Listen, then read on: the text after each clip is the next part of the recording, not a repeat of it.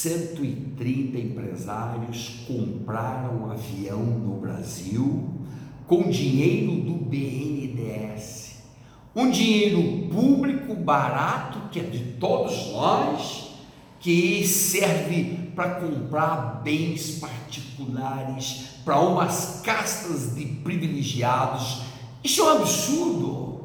Não dá para entender como é que o BNDES vai dar dinheiro para enriquecimentos privados. Não é possível que um banco público com dinheiro nosso vai lá e privilegia, confere confirma privilégios para uma casta reduzida que se serve do, da política equivocada para enriquecimento pessoal. Faz bem o BNDES, a caixa preta do BNDES tem que ser de fato destampada, nós temos que conhecer tudo do BNDES e de outro lado, nunca mais pode se permitir que castas privilegiadas se beneficiem do dinheiro público para enriquecimento pessoal. Um absurdo. Discordo, definitivamente discordo que isso aconteça dentro do BNDES.